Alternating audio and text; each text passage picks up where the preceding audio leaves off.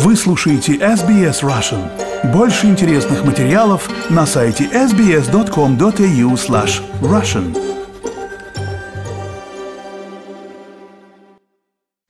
Дорогие друзья, я приветствую вас на нашей сегодняшней последней в уходящем году встрече. Из знаковых событий последних дней мы должны отметить 16-ю по счету большую пресс-конференцию президента, проходившую на сей раз в онлайн-формате, во время которой Владимир Путин находился в своей резиденции в Новоогарево.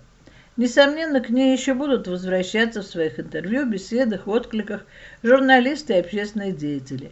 Некоторые цитаты прозвучат и в нашем дайджесте. А пока о другом знакомом событии, произошедшем 10 декабря в День прав человека. И снова Владимир Путин – в режиме э, видеоконференции провел заседание Совета по развитию гражданского общества и правам человека. Я всех вас приветствую на нашей очередной встрече, которая традиционно проходит в День прав человека. Каждый из вас и Совет в целом, как, впрочем, и другие правозащитные организации страны вносят свой вклад в дело защиты прав и свобод человека и гражданина. На мой взгляд, это чрезвычайно важная миссия – это особая, крайне необходимая людям общество и, безусловно, благородная миссия. Она требует каждодневного, кропотливого труда, глубоких знаний, терпения, душевной щедрости и умения вести диалог, аргументированно отстаивать свою позицию, а нередко, конечно, и смелости, и решительности. Во всех составах нашего совета всегда, хочу подчеркнуть, всегда работали и работают именно такие люди. И искренне поздравляю всех вас, уважаемые друзья, с Днем прав человека.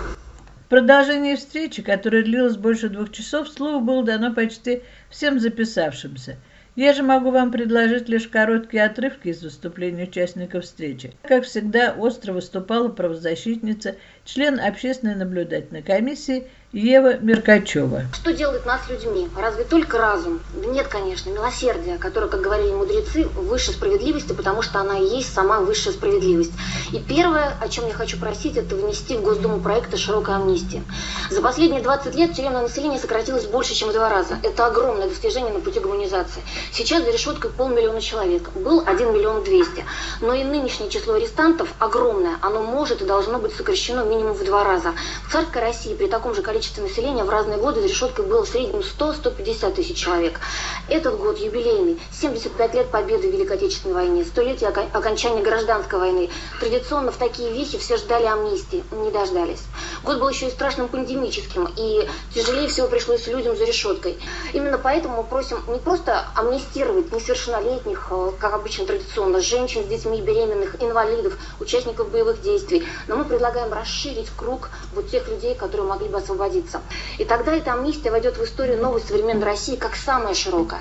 А 2020 год запомнится не только пандемией, но и актом высочайшего гуманизма. По поводу широкой амнистии.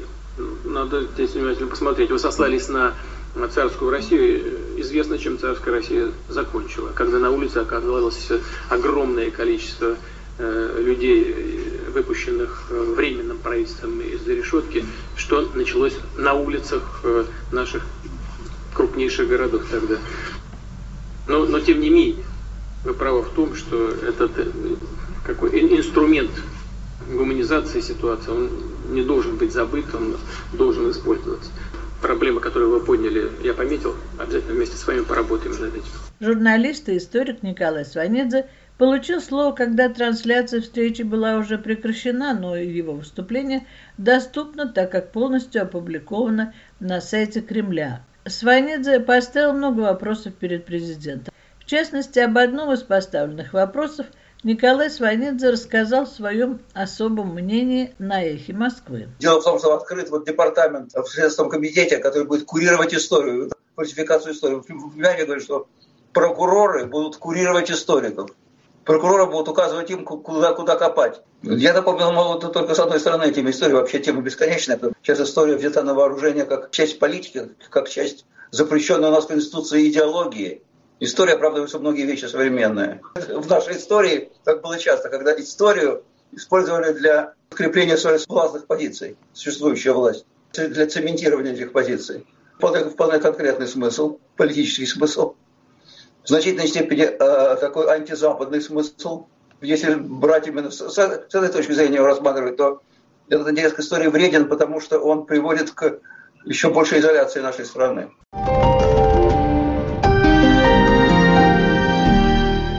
«Я знаю, кто хотел меня убить». Эта фраза Алексея Навального, произнесенная в часовом ролике, выставленном в Ютубе в понедельник, заняла немало площадок в медиапространстве. Кстати, за первые два дня ролик посмотрели более 13 миллионов подписчиков. Вот несколько цитат из ролика Алексея Навального и его команды. Я знаю, кто хотел меня убить. Я знаю, где они живут, я знаю, где они работают, я знаю их настоящие имена, я знаю их поддельные имена. У меня есть их фотографии. Это история о секретной группе убийц из ФСБ, куда входят врачи и химики, о том, что они пытались убить меня несколько раз, а однажды чуть не убили мою жену. По телевизору об этом точно не расскажут. Особенно учитывая то, что приказы этой группе дает президент России Владимир Путин. Приказываю действовать предельно жестко. Расследование. Вернее, мы подключились на его финальной части, а основную работу сделала расследовательская группа Биллинкет совместно с изданием Insider. А конкретно их главный и очень крутой расследователь Криста Грозев из Болгарии.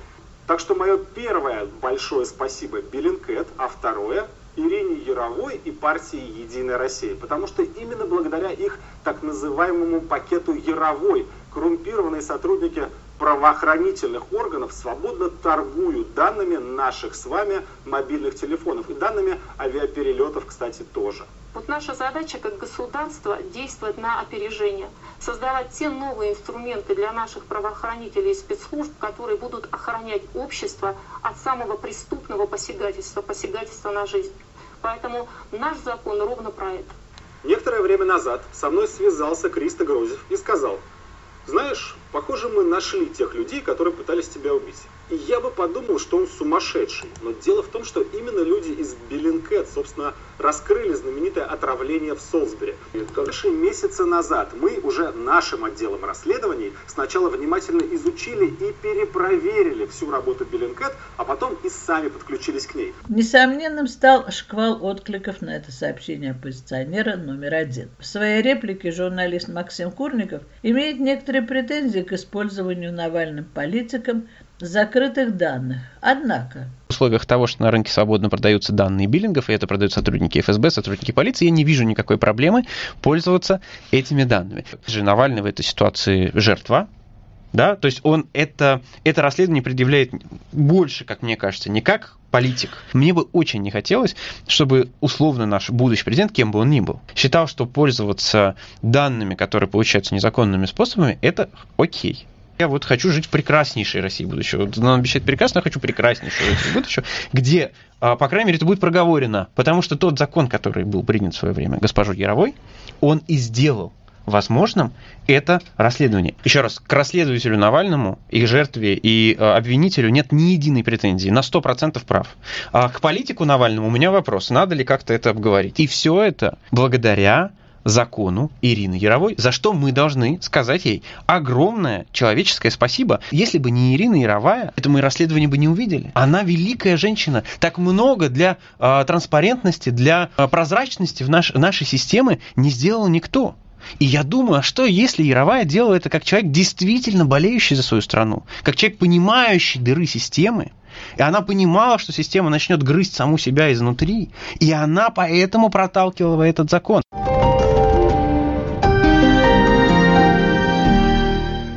И теперь мы вернемся к пресс-конференции президента и послушаем, что он ответил на тот самый вопрос о немецком пациенте, заданный корреспондентом издания Life. На этой неделе вышло расследование про Алексея Навального. Почему до сих пор не возбуждено дело по факту его отравления? И кто его отравил? Скажите, пожалуйста. Что касается пациента в Берлинской клинике.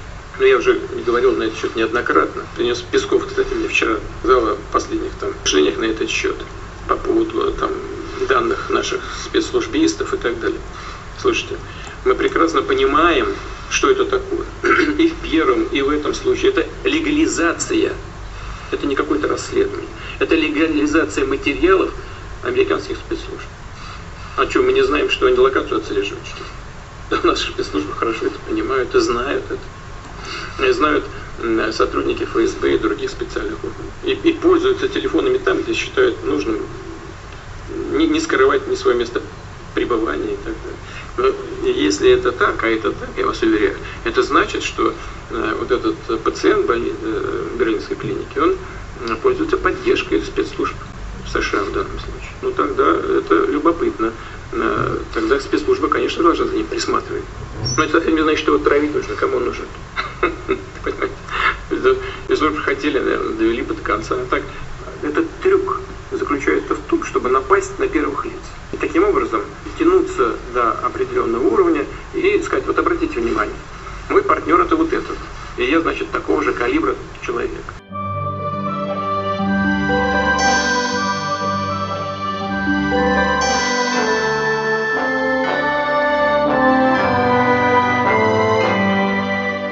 Друзья, встретиться мне с вами в эфире в рождественские праздники не придется. Но я очень хочу поздравить вас с этим самым светлым праздником и слегка прикоснуться к его истории, рассказанной в сотнях книг. Итак, кто и когда решил, что Иисус Христос родился именно 25 декабря, доподлинно неизвестно. Зато известно, что дату празднования Рождества утвердил своим указом Папа Римский Юлий I в 337 году. Самое же первое документальное упоминание даты Рождества встречается только в середине IV века нашей эры в римском альманахе, в котором первой строчкой значится 25 декабря родился Иисус из Вифлеема Иудейского. В память о дарах волхвов младенцу Иисусу люди начали обмениваться сувенирами, а традиция наряжать рождественское дерево стала симбиозом различных древних культов, отголоски которых сохранились и после окончательного становления христианства. Храм украшают венками, в каждом из которых по четыре свечи, зажигающихся каждое воскресенье. А дальше сочельник, первая звезда и праздник, несмотря на тяжкий год, который мы всем миром прожили – с грядущим праздником вас, мои уважаемые слушатели!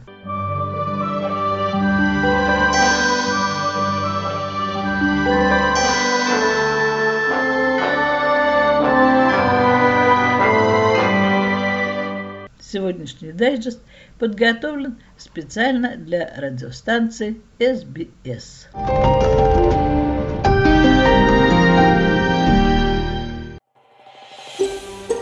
Хотите услышать больше таких историй?